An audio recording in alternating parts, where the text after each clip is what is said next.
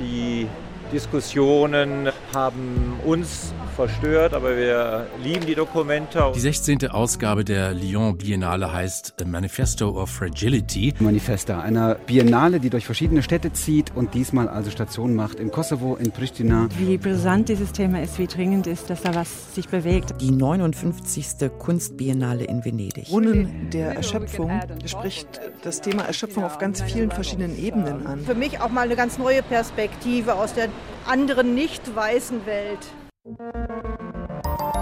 Deutschlandfunk Kultur.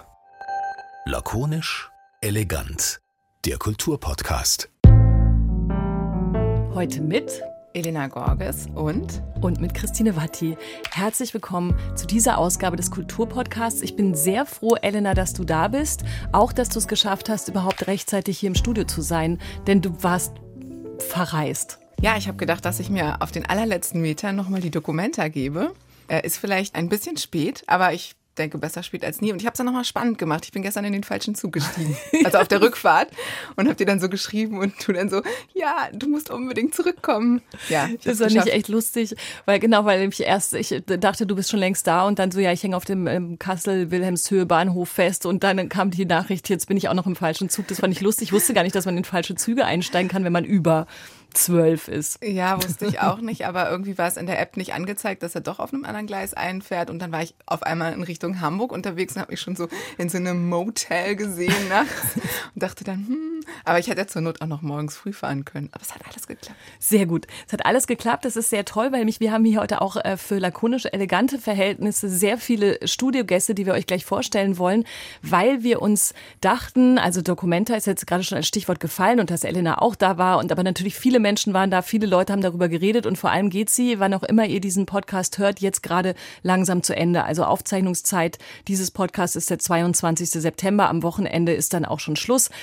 Wir werden über die Dokumenta sprechen, dachten aber, dass es doch interessant ist, mal zu gucken, kurz vor dem Herbst und am Ende oder nach vielen verschiedenen Kunstevents, Kunstausstellungen, wie die eigentlich ganz unterschiedlich und vielleicht mal gut und mal schlecht mit den Problemen der Welt umgegangen sind. Das ist ja so ein so ein Buzzword. Was sind denn die Probleme der Welt? Die gibt's ja immer schon, aber jetzt im Moment erscheinen sie vor allem natürlich dem westlichen Europa ganz besonders dramatisch. Es gibt Krieg, es gibt eine Energiekrise, es gibt soziale Ungleichheit, die es immer schon gab. Und muss die Kunst dazu was sagen? Ja, glaube ich, kann man sagen, aber tut sie das auch gut und muss sie am Ende irgendwie jetzt plötzlich auf einmal auch noch die Probleme der Welt retten? Oder durfte man auch irgendwo einfach so Starstruck, Artstruck, heißt es dann so sein, dass man dachte, das ist ja toll gemacht. Ich weiß nicht, was es bedeutet. Begeistert vom Ästhetischen, nur vom Ästhetischen. Genau.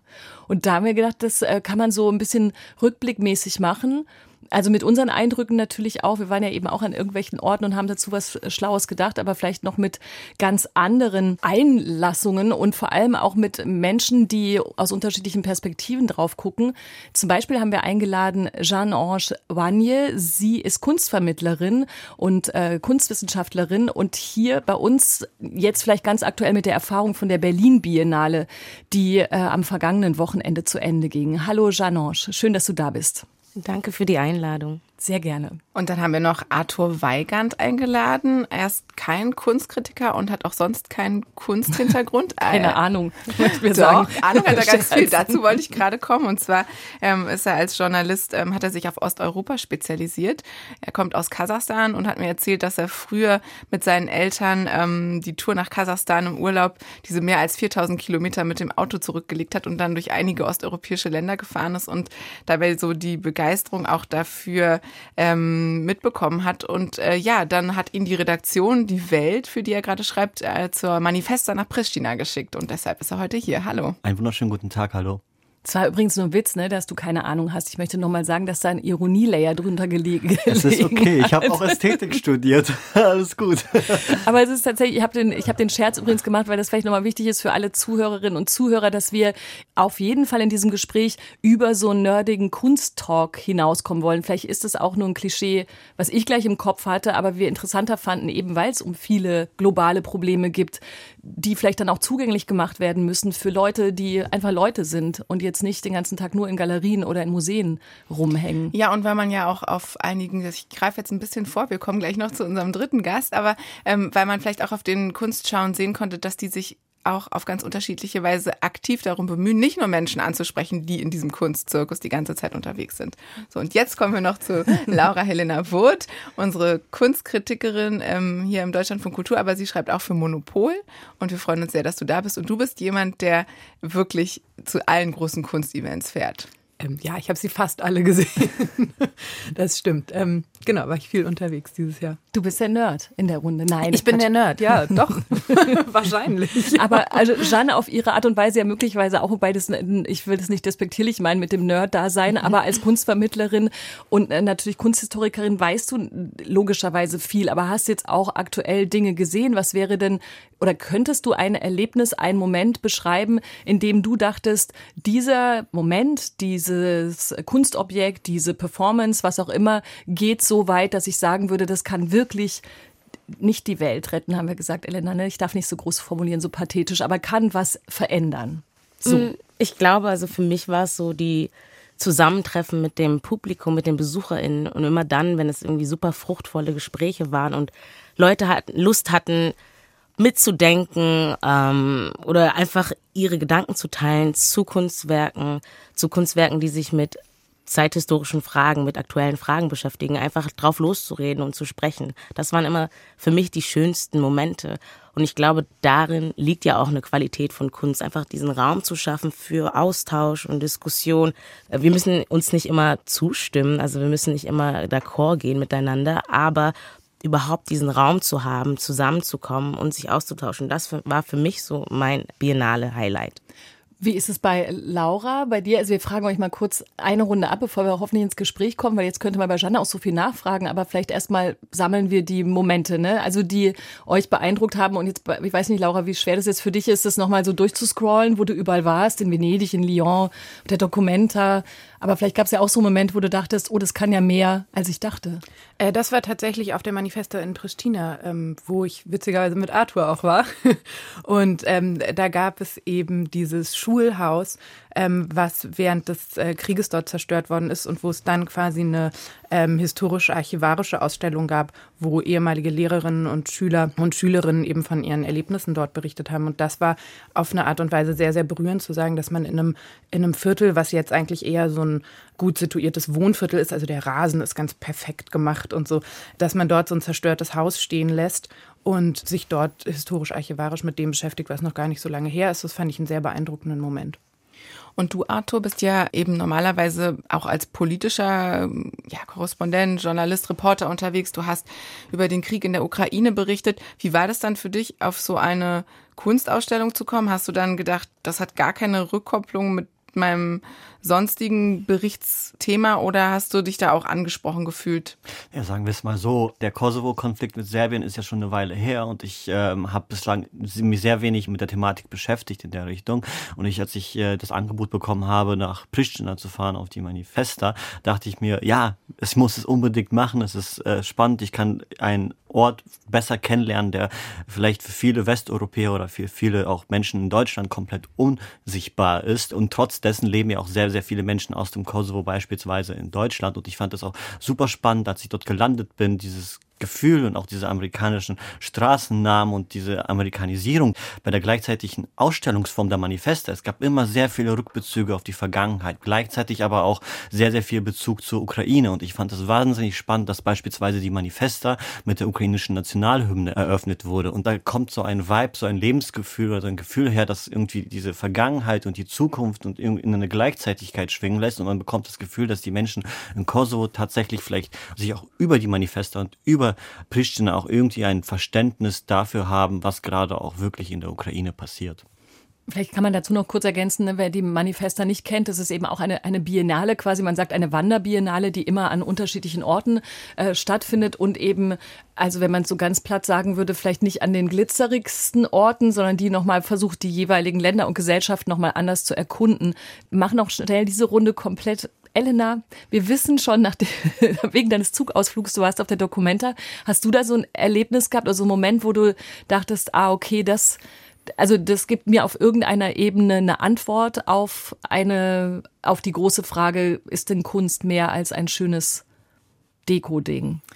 Leider nicht. Also ich habe, ich bin natürlich mit dieser Frage schon hingefahren. Insofern ist es so ein bisschen geschummelt. Aber tatsächlich muss ich sagen, der irritierendste Moment auf dieser Dokumenta war, als ich auf einer nicht gelabelten All-Gender-Toilette war, einfach weil sie nicht beschriftet war, mich gefragt habe, oh Gott, äh, bin ich hier im richtigen Ort gelandet? Und das ist schon so ein bisschen bezeichnend. Also für mich sind da die Krisen, die da verhandelt werden, also ich hatte das Gefühl, so mit seinem Cappuccino oder einem Bier in der Hand oder so, kann man die alle so an sich vorbeirauschen lassen. Mich hat da tatsächlich eigentlich nichts ergriffen. Mhm. Und auch nicht bewegt. Also, weil du ja gefragt hast, das kann die Kunst die Welt verändern. Es gab natürlich viel Kunst, die diesen Anspruch hatte, aber mich hat es nicht so angesprochen. Ja, also eine ganze Idee, ne, die den Anspruch hatte, allein durch dieses Kollektive. Ähm, dass die Dokumenta dann am Ende vor allem oder im medialen Fokus äh, mit äh, Antisemitismusvorwürfen und starken Debatten äh, fokussiert wurde und dann wiederum ganz viel von dem Außen nicht mehr so doll besprochen wurde, ist, glaube ich, ein Thema, was auch sonst im Deutschland von Kultur übrigens und in anderen Medien natürlich immer wieder verhandelt wird. Da glaube ich, das äh, ist jetzt so die Zeit der Aufarbeitung all dessen. Aber ähm, Jeanne, das ist vielleicht auch mal ein guter Moment, weil du vorhin auch gleich über das Publikum gesprochen hast. Ne? Dieses Wann berührt einen denn irgendwas. Also alle Schauen oder alle Ausstellungen, über die wir gesprochen haben, sind ja immer größere Dinge mit vielen Künstlerinnen und Künstlern und mit vielen Ansätzen und so weiter und eigentlich ja immer dadurch prädestiniert dafür, dass das Publikum nicht mehr mit irgendeinem elitären Kunstkram was zu tun hat, sondern sich tatsächlich etwas nähern kann.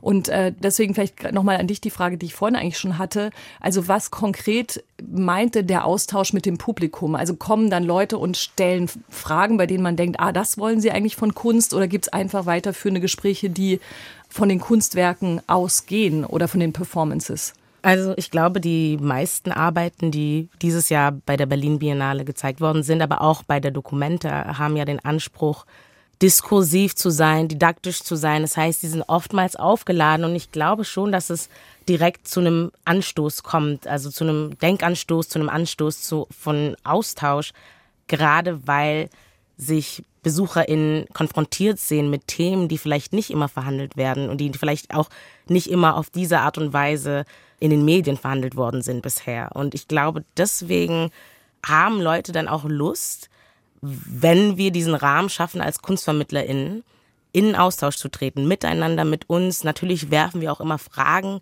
in den Raum, ähm, helfen, wir sagen immer, wir helfen den Personen, bestimmte Dinge zu sehen oder wir, wir führen Leute zu bestimmten Themen hin und dann den Raum zu schaffen, um sich hier auszutauschen, frei auszutauschen. Das ist so unsere Essenz als KunstvermittlerInnen und ich glaube, dass wir halt mit Hilfe der Arbeiten, die gezeigt worden sind, dieses Jahr bei der Berlin Biennale genau das machen konnten. Und ich glaube, auf der Dokumente hat man auch gesehen, also jetzt war gerade mein Fazit so sehr negativ, aber ich fand natürlich viele Ansätze trotzdem sehr interessant. Zum Beispiel, dass gerade dieses Gespräch mit den ähm, BesucherInnen, die kommen, äh, dass das so schon 50 Prozent des Ganzen ist. Also sie gehören mit dazu, äh, der Dialog, die Diskussion würde ich jetzt in, bei der Dokumenta noch ein bisschen ausklammern, aber ähm, der Dialog ist auf jeden Fall Teil des Ganzen. Ähm, wie erlebst du das eigentlich, Laura? Du bist ja dann oft bei so Previews dabei, also wo es noch gar nicht richtig losgegangen ist. Und das ist natürlich schwierig, ähm, wenn eigentlich so dieser Dialog mit dazugehört. Äh, kannst du das dann trotzdem verstehen oder, oder mitmachen oder irgendwie diese Idee auch in der Preview schon begreifen? Also ja, der Witz ist halt, man geht, bevor es richtig losgeht eigentlich, da ist man schon wieder weg und das ist natürlich auch ein Problem in dieser doch auch recht rasanten Kunstberichterstattung, die natürlich immer sagt, okay, wir gehen hin, es muss alles fertig sein, wir schreiben es auf, weiter geht's. Bei der Documenta, wo eben ja auch gerade dieses Prozesshafte im Mittelpunkt stand, hatte ich das Glück, dass ich zum einen nicht viel drüber schreiben musste, weil er auch ganz dankbar ist, aber äh, dass ich dreimal da war. Das heißt, ich war zur Preview da, dann war ich zwischendurch nochmal da und dann nochmal einer Veranstaltung. Und da hat man dann gesehen, wie sich das entwickelt hat, was dort passiert. Und da sieht man man dann sozusagen auch die Ausstellung in, in Action sozusagen, also so wie sie ja eigentlich sein soll. Man selber hat ja eigentlich eher nur so einen Korpus gesehen bei der Preview und dann danach erst das Ganze bestückt sozusagen. Dementsprechend, und ich glaube aber auch, und was in den letzten Jahren sich ja auch wirklich stark entwickelt hat und wo die, was die Berlin Biennale auch toll macht, ist tatsächlich Vermittlung. Also dass man sagt, das ist ganz, ganz wichtig, dass man das Publikum dort mit Leuten durchschickt, die eben bestimmte Fragen stellen und wo man eben sich auch bewusst darauf einlässt, ich renne da jetzt nicht in einer halben Stunde durch, sondern ich gehe da mit jemandem durch, ich gucke mir die Sachen an, ich kriege zwei, drei Hintergrundinformationen und sozusagen ähm, die Möglichkeit, mir selbst ein Bild zu machen. Also das, was, äh, glaube ich, Jeanne da macht, ist somit einer der wichtigsten Jobs in dem ganzen, in dem ganzen Kreislauf, wenn man so möchte. Und ähm, genau deswegen, man ist oft nicht da, aber ähm, muss sich dann so ein bisschen manchmal den Luxus nehmen, vielleicht nochmal hinzufahren, wenn man es kann. Wie viel, aber wie viel, ich weiß nicht, wie du das Auto in, äh, in der Manifest oder auf der Manifesta in Pristina erlebt hast, weil ich sind schon die Stichworte diskursiv und didaktisch gefallen und dann dachte ich, wie sehr bekommt Kunst gerade durch die aktuelle Weltlage, um das so plump zusammenzufassen, ständig eben den Auftrag, nochmal was zu, also zu vermitteln. Das ist nochmal eine andere Idee als das, was Jeanne macht, sondern zu vermitteln oder didaktisch oder zu lehren oder zu erklären. Also wisst ihr, was ich meine jetzt? Ich habe das Gefühl, dass auf allen, überall von allen Orten, an denen wir waren, ich war übrigens noch auf der Ars Electronica, die auch nochmal so eine Parallele hatte zur Dokumente, aber auf eine ganz andere Art und Weise. Aber immer war der Ansatz, viele Leute Workshops, Performances, große Themen und eine Art der Vermittlung, aber nicht nur auf der Kunstebene, sondern das Thema wird jetzt vermittelt. Also es wird sozusagen erklärt, wie könnte man es besser machen, wie müsste die Gesellschaft sich verändern. Ähm, wie, wie, wie viel hält man denn davon ganz gut aus, dass man sich eben am Ende nicht vorkommt, als würde man entweder auf der einen Seite belehren müssen, den Leuten mal endlich erklären müssen, was sie vielleicht vorher über alle möglichen gesellschaftlichen Missstände nicht wussten und auf der anderen Seite natürlich nicht nur der belehrte oder ins ins äh, Machen zu bringende Besucher zu sein. Versteht man diese Frage? Also, weil das so, das ist so vollgeladen logischerweise alles gerade. Ich verstehe das vollkommen und eine Frage, ich würde, glaube ich, eher weder von belehren sprechen oder informieren. Ich glaube, die wirklich wichtigste Rolle von Kunst, vor allem im Kontext dieser Weltlage, ist auch zu erzählen, in einer kreativen Art und Weise zu erzählen. Es gab beispielsweise im Kosovo, äh, in Pristina, eine wunderbare VR-Installation, in dem die Künstlerin den Zuschauer durch Irpin und Butcher geführt hat. Und das ist natürlich eine informative äh, Struktur. Man informiert sich, man bekommt einen Eindruck, aber in wirklicher Art und Weise wird dort etwas erzählt, was wirklich zu erzählen ist. Eine Geschichte, nämlich das, was passiert ist. Und ich glaube, das ist derzeit, zumindest aus meiner Perspektive, die didaktische Aufgabe der Kunst.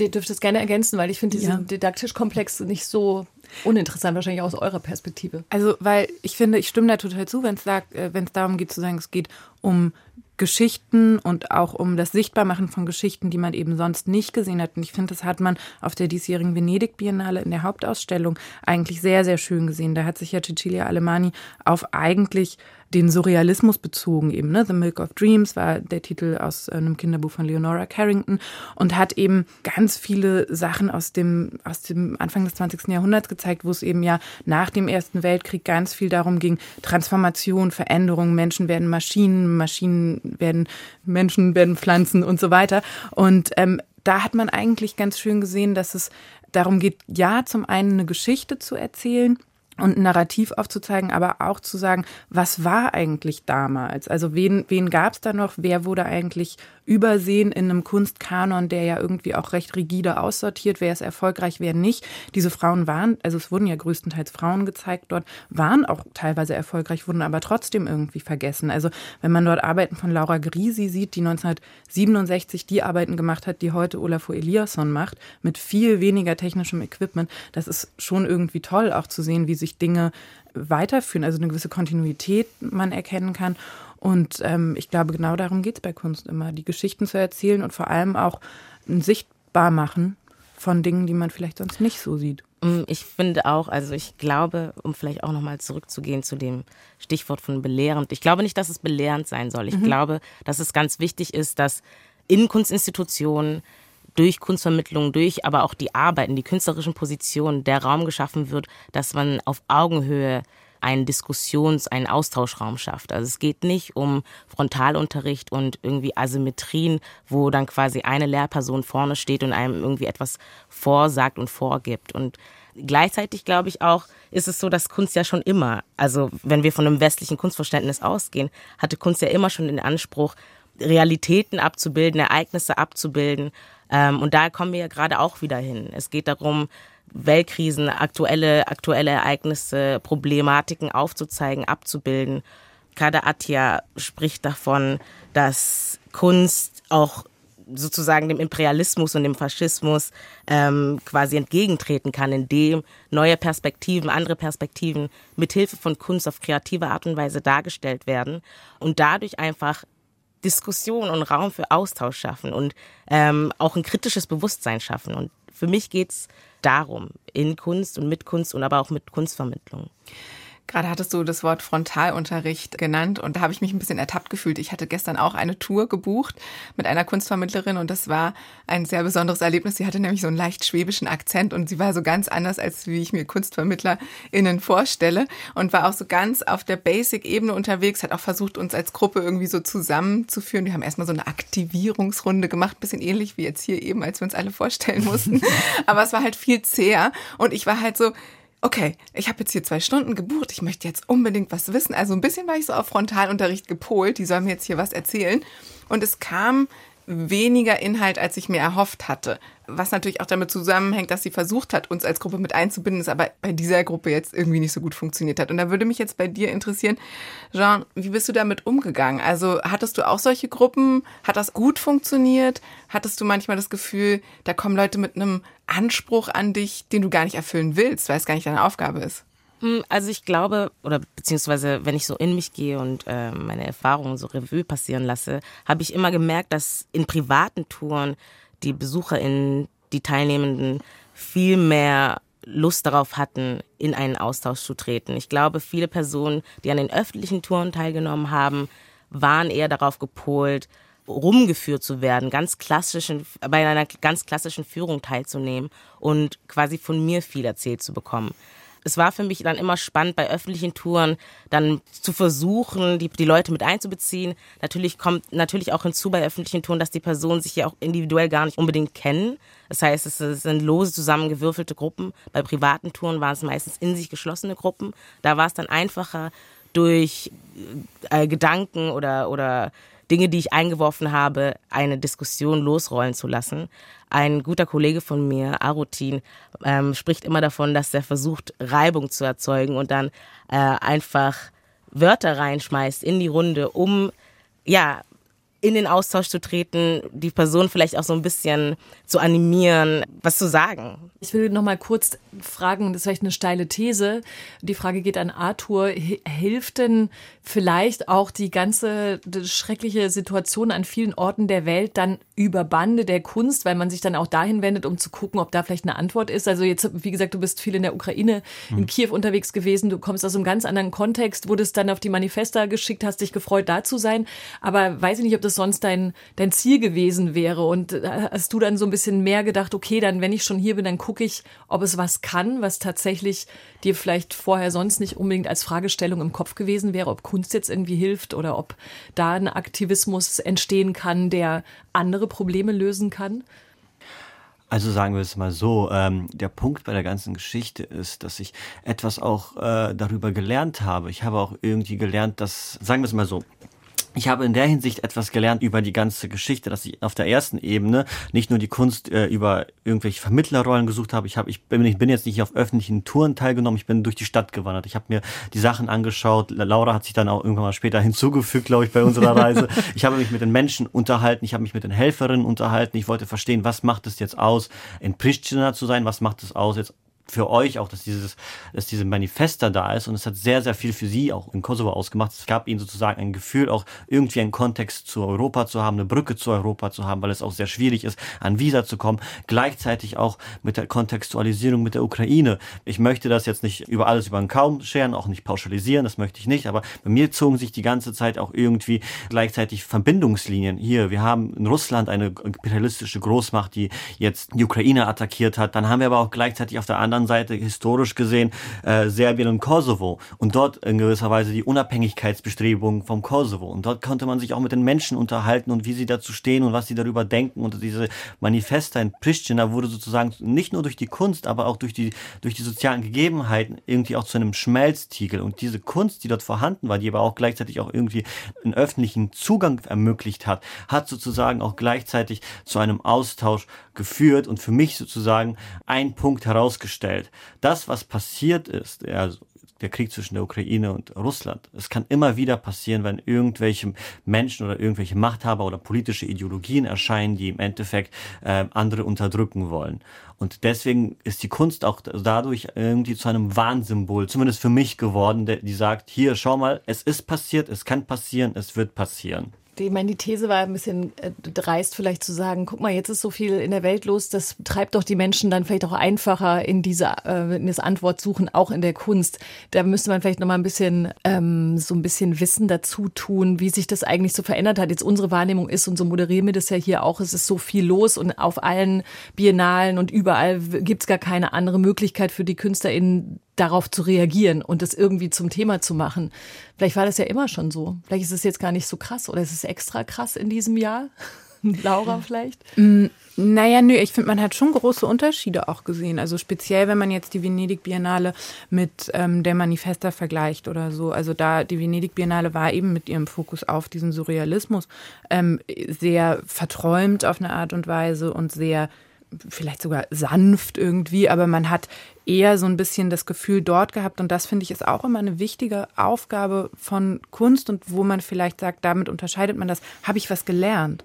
Man geht ja manchmal raus und denkt sich, ja, okay, das war jetzt nett und jetzt gehe ich einen Kaffee trinken. Sondern ähm, manchmal das Gefühl, wow, ich habe richtig was gelernt. Und in Venedig konnte man wirklich was lernen. Also man ist äh, rausgegangen und dachte, okay, ich habe hier richtig was mitgenommen. Es gab richtig viele Inhalte und das bringt ja relativ viel. Und das war in, ähm, das war im Kosovo ähnlich. Also man dachte sich, da waren ganz viele Künstler künstlerische Positionen, die mir was erzählt haben über den Kosovo, weil es gab, glaube ich, 80 Prozent waren äh, aus dem aus dem Westbalkan, die dort gezeigt worden sind von den 100 Künstlerinnen und Künstlern.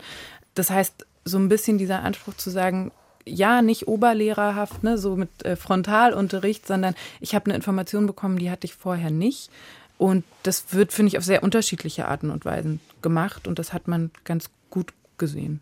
Jean, ähm, ich habe, glaube ich, dich gerade noch so räuspern wahrgenommen und würde es gerne noch mit der Frage verknüpfen, wo ist denn für dich die Grenze zwischen Aktivismus und Kunst? Denn äh, dass Kunst politisch relevant ist und schon immer war und auch vielleicht sein sollte, das ist ja klar. Aber wenn jetzt auf einmal politische Positionen verhandelt werden, ähm, dann muss man ja auch darüber diskutieren, dürfen oder können. Und du hattest ja diese Diskussion, diesen Diskussionsraum mit den BesucherInnen auch gleich schon ähm, erwähnt. Also wo ist für dich die Grenze zwischen Aktivismus und Kunst? Ähm, ich meine, die Frage kommt ja sehr oft auf. Ich persönlich glaube, dass es gar nicht darum geht, Grenzziehungen zu betreiben. Also es gibt Aktivismus, es gibt Kunst und es gibt Kunst, die aktivistisch ist und den Anspruch hat, aktivistisch zu sein. Und das ist in Ordnung. Ähm, das ist so meine kurz und knappe Antwort dazu, weil ich glaube, wenn wir anfangen, Kunst und Aktivismus gegeneinander sozusagen aufzuwerten oder beziehungsweise auch künstlerischen Positionen die künstlerische Qualität abzusprechen, nur weil sie sehr stark politisch aufgeladen sind. Ja, kommen wir in so ein Muster rein, wo ich nicht wieder reinfallen möchte. Ja, ich habe das nur um den Gedanken ergänzen, dass, dass ich würde das auch so sehen und tatsächlich, ich glaube wirklich, wahrscheinlich müsste man es mal googeln, wie viele Fragen dieser Art gestellt wurden in den letzten Monaten. Und die wurden ja dann immer gerechtfertigt dahingegen, dass wenn die Botschaft, die aus einem Kunstwerk kommt, eine politische Botschaft ist, dann gibt es auf einmal natürlich eine Problematik mit der Betrachtung der Kunst, der Frage der, der Kunstfreiheit. Ne? Da war ja immer diese, diese Schnittstelle zwischen, ist es eine künstlerische Aussage oder doch schon eine politische, passt es noch unter diesen groß, das große Dach der Kunstfreiheit, ja oder nein? Das ist natürlich auch eine der vielen Dokumenta-Diskussionen, die wir nicht, weil wir nicht wollen, hier nicht riesenmäßig aufmachen, sondern weil sie an so vielen Stellen schon angerissen und besprochen worden ist. Das könnt ihr natürlich auch alles immer noch nachhören, aber ich glaube, daher kam ja eigentlich diese inzwischen so ein bisschen abgenudelte Frage. Ich würde das ganz kurz gerne ja. ergänzen mit einem Kunstobjekt, was ich gestern gesehen habe, und zwar in diesem Hallenbad Ost äh, auf der Documenta in Bettenhausen, äh, in Kassel Bettenhausen, also in diesem, wo, wo Taring Padi dieses Kollektiv ausstellt. Ne? Und da war in der Mitte von diesem stillgelegten Hallenbad ein äh, roter Panzer und der war eben mit ganz vielen Slogans äh, beschriftet und auch mit Aufklebern. Und die gingen alle in die Richtung kein Krieg, hört auf mit dem Krieg, ähm, Rheinmetall entwaffnen, keine Waffenlieferungen mehr, stoppt den Krieg, aber eben genau genauso das, was die Ukrainer jetzt sich gerade nicht wünschen. Also es war nicht, äh, liefert den Ukrainern Waffen oder stoppt Putin oder stoppt den russischen Imperialismus. Und da würde ich dich jetzt gerne nochmal, Jean, fragen, ähm, weil du sagtest, es geht gar nicht um Grenzziehungen. Das hat natürlich, es kann natürlich stark provozieren, so ein Kunstwerk und ist ja auch eine klare politische Botschaft. Wie würdest du jetzt mit der Gruppe, die du hättest und die da vielleicht ganz unterschiedliche Meinungen dazu haben. Die einen sind empört, die anderen sagen, ja, endlich, genau so sehe ich es auch. Wie würdest du damit umgehen? Hm, gute Frage. Ähm, ich glaube, ich würde einfach aufzeigen, was die Intention der, der, der Künstlerin des Künstlers ist oder war. Ähm, das vielleicht auch historisch kontextualisieren, zeithistorisch kontextualisieren und dann versuchen einfach, dass allen Perspektiven von den BesucherInnen, Teilnehmenden Gehör geschafft wird. Und dann kann man ja in den Austausch treten. Wie gesagt, wir müssen uns nicht immer zustimmen, aber vielleicht alle Perspektiven aufzuzeigen, die des Künstlers, der Künstlerin, die vielleicht auch von mir, der Kunstvermittlerin und dann den Besuchenden. Das, das wäre so mein Lösungsansatz. Dass einfach, ja, äh, Meinungen ausgesprochen werden können, aber dass wir auch uns die Zeit nehmen, andere Meinungen zumindest verstehen zu wollen. Arthur? Ähm, ich wollte nur Jan äh, zustimmen, ähm, wollte nur äh, auch sagen, dass es in gewisser Weise relevant ist zu kontextualisieren, glaube ich, bei diesem Kunstwerk, nämlich zu sagen, wo es sinnvoll ist, äh, Waffenlieferungen zu bringen und wo es nicht sinnvoll wäre. Wir haben ja beispielsweise diesen Panzer, der wahrscheinlich aus einem ganz anderen Kontext spricht, nämlich äh, wir sollen keine äh, Waffenlieferung vielleicht ähm, an Saudi-Arabien liefern, die das vielleicht, die Waffen vielleicht gegen einen, für einen Angriffskrieg oder für Kämpfe gegen jemanden verwenden. Und im, dem Kontext Ukraine ist es ja wiederum eine Verteidigungs Erwartungshaltung. Und ich glaube, man müsste dann im Endeffekt, ich weiß nicht, ob du mir zustimmen würdest, Jan, dieses Kunstwerk auch wiederum in einen Entstehungskontext und auch allgemein in einen Kontext setzen. Ja, auf jeden Fall. Aber ähm, spricht Kunst nicht auch, also es gibt ja auch Deutungsmuster, wo man sagt, das Kunstwerk steht für sich. Was sagst du dazu, Laura? Muss man das wirklich immer kontextualisieren? Ähm, wahrscheinlich nicht, aber es hilft natürlich immer. Ne? Also ich finde, das kann man irgendwie gar nicht ähm, leugnen. Es gibt bestimmt auch Kunstwerke, die für sich stehen, die so funktionieren, die man irgendwie interpretieren kann. Aber Kontext hilft natürlich immer und die Labelschildchen mit den Texten, die man ja oft äh, auf den verschiedenen Veranstaltungen sieht, die verwirren ja oftmals mehr, als dass sie einem was erzählen, beziehungsweise fühlt man sich danach immer so ein bisschen blöd, weil man so viel habe ich jetzt nicht verstanden. verstanden genau. ähm, da hilft es ja dann manchmal, wenn man sich einfach auf die eigene Meinung verlässt und sagt, das wirkt jetzt für mich erstmal. Und da sind dann zum Beispiel so Ansätze, glaube ich, auch über ähm, einen ästhetischen Ansatz zu gehen, ist gar nicht schlecht. Das ist ja immer eine erste Antwort auf irgendwas, was man sieht. Ist ja, gefällt mir das, gefällt mir das nicht, stößt mich das ab, verstört mich das, ist mir das unangenehm. Ich habe witzigerweise immer das Ding, dass die Sachen und die Kunstwerke, die ähm, mich ganz unangenehm berühren, ich tatsächlich als am besten empfinde, wo man so ist wie, ach, das ist irgendwie, irgendwie ist das seltsam. Ähm, so, da gibt es ja, finde ich, auch Sachen. Von daher, ja, gibt es natürlich. Hast du da ein Beispiel gerade, was im, im mm. Podcast funktioniert, wenn man es ähm, beschreibt? Es gab auf der Lyon Biennale äh, von einem chilenischen Künstler eine Arbeit, die hieß Virgo, von 2020 ist die, glaube ich. Der hat einen Raum gebaut, durch den man durchgegangen ist und der war so in sich aufgeteilt in ganz, ganz kleine Parzellen quasi.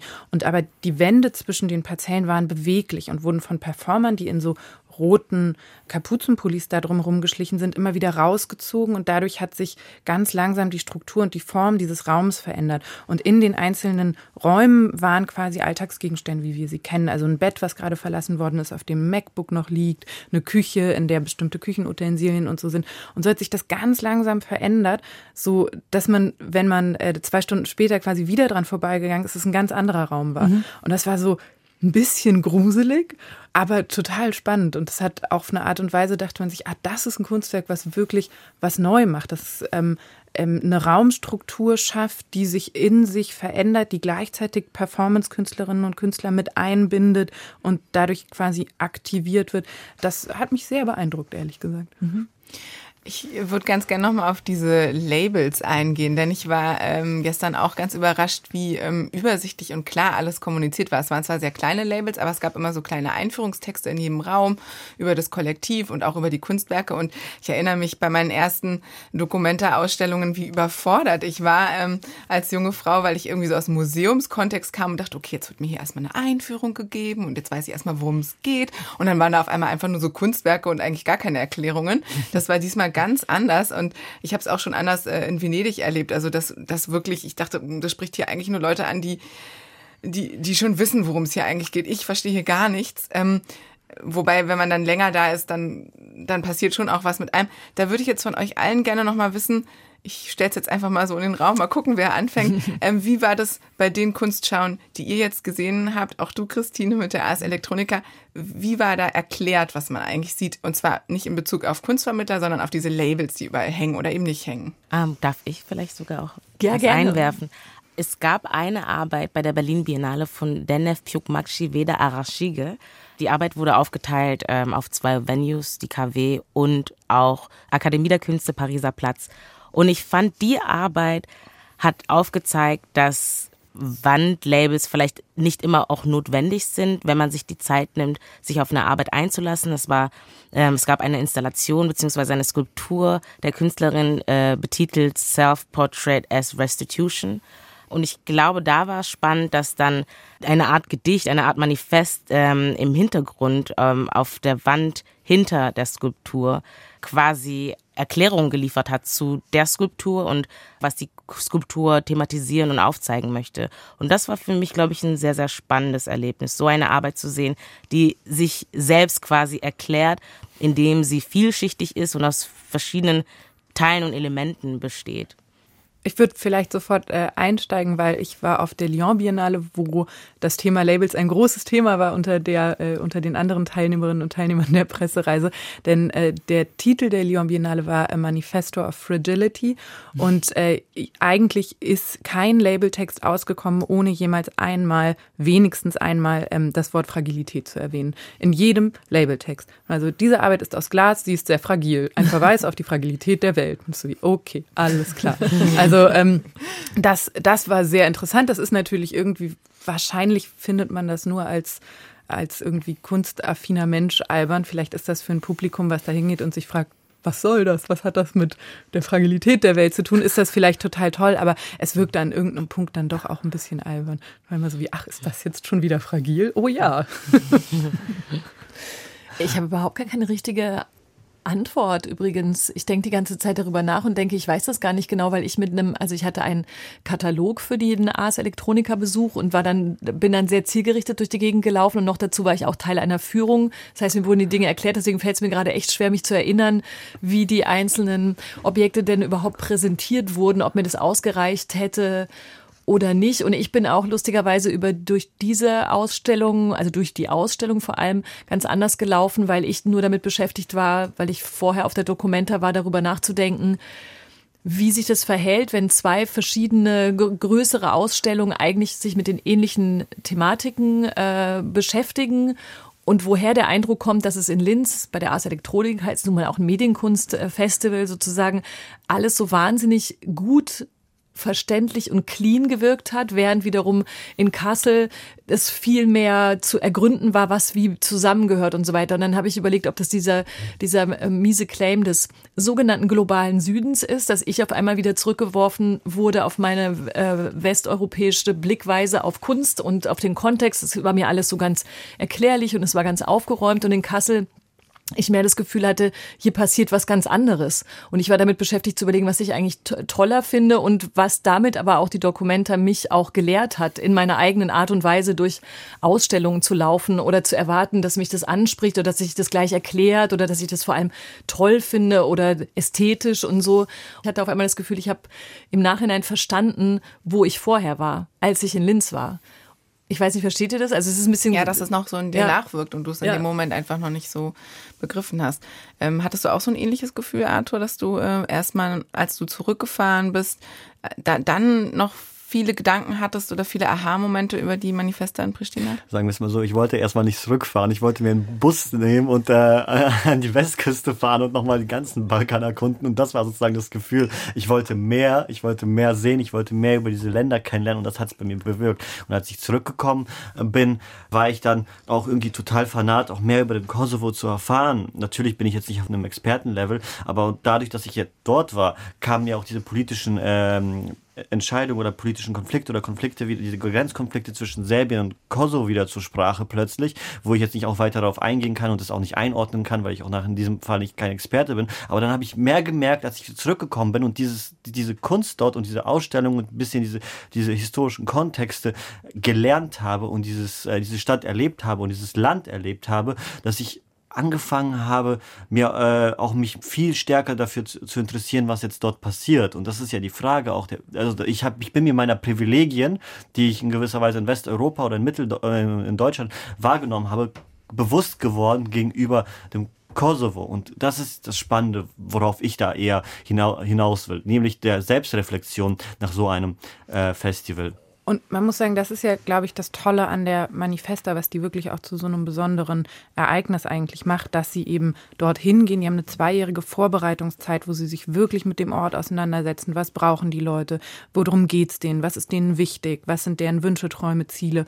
Und dann erst quasi in einem letzten Schritt kommt die Kunst. In einem letzten Schritt wird ausgewählt, welche Kunstwerke zeigen wir wo und wie. Und äh, die kommende Manifesta ist in Barcelona und danach soll sie ja tatsächlich in Kiew stattfinden. Mhm. Und ähm, das sind natürlich Sachen, das kann eine Biennale, die immer am gleichen Ort stattfindet, nicht leisten, aber das macht die Manifesta vielleicht sogar zu einer der interessantesten Kunstveranstaltungen in Zeiten der Krise, wenn man so möchte. Mhm. Die haben irgendwie, vielleicht steht über diesem Podcast, Sie wissen es zum Zeitpunkt der Aufnahme noch gar nicht, die Überschrift, ist das Kunst oder kann das die Welt retten? Aber nur weil es natürlich Spaß macht, komische Überschriften sich auszudenken. Auf jeden Fall. Aber Jeanne, würdest du, was sagst du denn am Ende der äh, Berlin oder nach der Berlin Biennale? Und vielleicht ist da drin auch schon die Frage nach so einem Trend versteckt oder nach der Erkenntnis dessen, was in diesem Jahr so alles in, in, in Kunstkontexten passiert ist, was es alles kann und was sich vielleicht auch schon für dich verändert hat oder dich da mit rausgehen lässt? Ich glaube, was für mich wichtig zu sehen war, ist, dass eine Biennale in Berlin stattfinden kann, wo künstlerische Positionen gezeigt werden, die in der Anzahl oftmals nicht gezeigt worden sind in Berlin oder in deutschen westlichen Kunst- und Kulturinstitutionen und dass es geht und dass es trotzdem spannend sein kann ähm, für BesucherInnen, für das Team, für die Stadt. Das ist für mich eine super gute Erkenntnis und ich hoffe, dass wir mehr solcher Ausstellungen begegnen, beziehungsweise dass wir irgendwann an einem Punkt sind, dass man gar nicht irgendwie das überhaupt noch diskutieren muss oder dass es überhaupt ähm, zur Sprache kommen muss, dass die Positionen nicht westlich sind und bestimmte mhm. Themen angegangen werden, sondern dass es dann zur Norm wird, dass Ausstellungen tendenziell einfach, ja, verschiedene Perspektiven aufzeigen, ähm, so ein bisschen diese vermeintliche kulturelle Hegemonie des Westens aufbrechen und äh, ja, genau, viele Positionen vertreten sind, kritische Stimmen vertreten sind, ästhetische Stimmen vertreten sind, äh, Stimmen, die Ästhetik und Kritik zusammenbringen. Das ist so meine Hoffnung und ich glaube, die Berlin Biennale hat ein gutes Beispiel dafür ge gezeigt oder geliefert. Das klingt aber echt ganz ähm ich finde, es klingt ganz hoffnungsfroh, weil selbst an der, an der, wie gesagt, viel zu diskutiert Dokumenta und wahrscheinlich noch ewig lang weiter zu diskutierenden Dokumenta, da hängt ja auch genau das dran, dass da in dieser Größe auch das, was du gerade schon gesagt hast, ähm, ja nochmal einem Publikum mitgeteilt wurde. Also ich weiß, es ist einfach runterzubrechen, zu sagen, ja, schaut mal aus anderen Perspektiven und dann muss man wieder die Perspektive natürlich hinterfragen, was sie wiederum politisch äh, wollen und so weiter. Aber trotzdem das dürfte man das in einem Raum stehen lassen, dass da auch außerhalb für ein Publikum von so einer Berlin-Biennale, die wahrscheinlich nicht alle kennen, da was passiert ist, anders zu schauen und äh, Kunst nochmal anders wahrzunehmen? Laura? Oder Jeanne auch? Entschuldigung, ich wollte hier nicht da reinquatschen. Nee, ich gebe gerne an Laura. Niemand möchte diese Frage beantworten. naja, aber ich finde, eigentlich hast du, Christine, sie ja schon perfekt beantwortet, dass es nämlich tatsächlich die Art zu schauen verändert hat und die Art, sich darauf einzulassen.